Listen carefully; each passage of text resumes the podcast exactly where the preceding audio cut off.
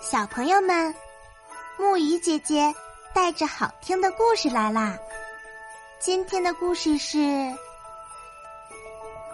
人参娃娃》。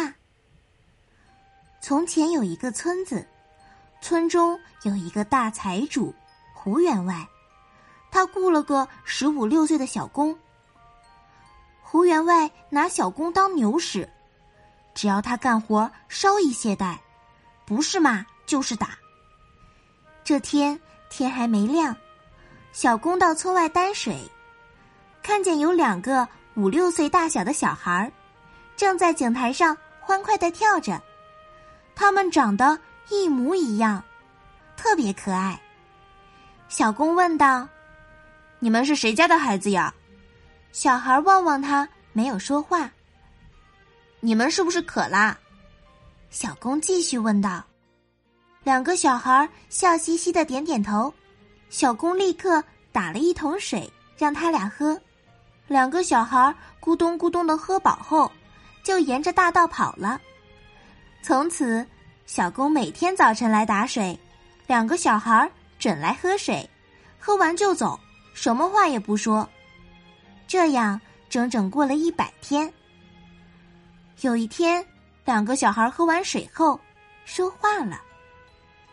小哥哥，到我们家里去玩玩好吗？小公可高兴了，他跟着两个小孩走过大路，穿过田野，来到一片绿茵茵的树林里。这里遍地开着五颜六色的花。两个小孩告诉他，这里就是他们的家。小公说：“你们这里多自在呀，太好了。”两个小孩奇怪的说：“你的家不好吗？”小公说：“我哪有自己的家呀？”他告诉他俩，自己在胡员外家里干活，生活的很苦。两个小孩听了，就送给他两颗绿叶菜，那菜根像萝卜，但比萝卜小。他们说：“你用它和胡员外换三间房子，十亩地。”自己安个家吧。于是，小公回到胡员外家，对他说：“从今天起，我就要离开你了。”胡员外一听，忙问他为什么要离开。小公就把事情的经过原原本本的对他说了，然后拿出那两颗绿叶菜，要换胡员外的三间房子、十亩地。胡员外一看，可乐坏了。这是两颗人参呀，他想，那两个小孩肯定是两个人参变的。胡员外一边想着，一边把两颗人参狼吞虎咽的吃了，然后对小公说：“房子和地我一定会给你，可是你得领我见见那两个小孩。”小公知道胡员外没安好心，就说：“小孩已经走了。”叫我到哪儿去找他们呀？胡员外说：“找不着就算了，房子和地我照样给你，咱们立个文书吧。”说着，胡员外就让管账先生写了文书。两人先按了手印，然后他才把文书的内容念给不识字的小工听。文书上写的是：小工用两颗人参和两个人参仙。换胡员外的三间房子和十亩地，立此为据，不许反悔。小公又气又恨，满肚子的委屈没有地方诉说，便又来到了树林里，哇哇大哭起来。他哭着哭着，那两个小孩来了，他俩问：“小哥哥，你为什么哭呀？”小公就把胡员外。如何欺负他？如何立字据都说了出来。两个人参娃娃气坏了，便叫小公带他们去见胡员外。小公却说什么也不肯。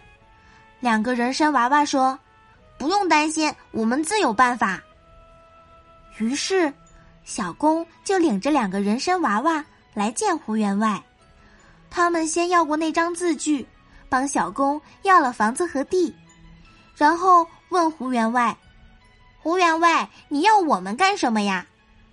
把你们俩献给当今皇上，我可以得赏发大财呀！胡员外打着自己的如意算盘。好啊，你先打水，让我俩洗个澡，然后再去见皇上，好不好？人参娃娃满口答应。胡员外赶紧派人打了一缸水，两个人参娃娃扑通跳了进去，洗了个够，把一缸水都洗得变成黄色了。不一会儿，两个小娃娃便往上一窜，窜到了半空中。他们对胡员外说：“再见啦，你把这缸水泼到田里去吧，很快就能得到更多、更好、更粗、更壮的人参。”把这些人参献给皇上，保你发大财。说完，他们化作一道红光消失了。胡员外只好把这缸水泼到了他的田里。说来也神奇的很，一眨眼的功夫，就看见地里长出了绿油油的一大片人参。他马上就拔起几颗，一看，果然长得又大又粗又壮，着实让人喜欢。他非常高兴，便装了满满一大车，美滋滋的送到皇宫。皇上看了，高兴的手舞足蹈，迫不及待的拿起一个品尝起来。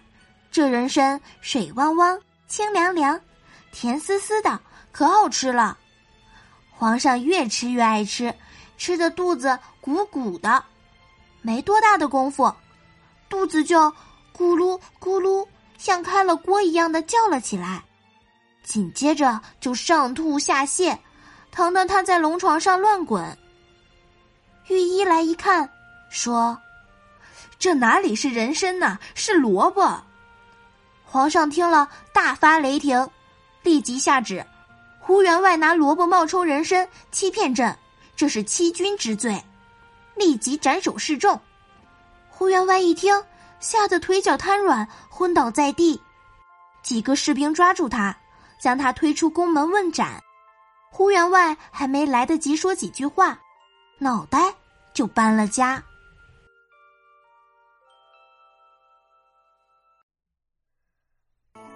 好啦，今天的故事讲到这里就结束啦，晚安，小宝贝们，愿你们每晚都能甜美入睡。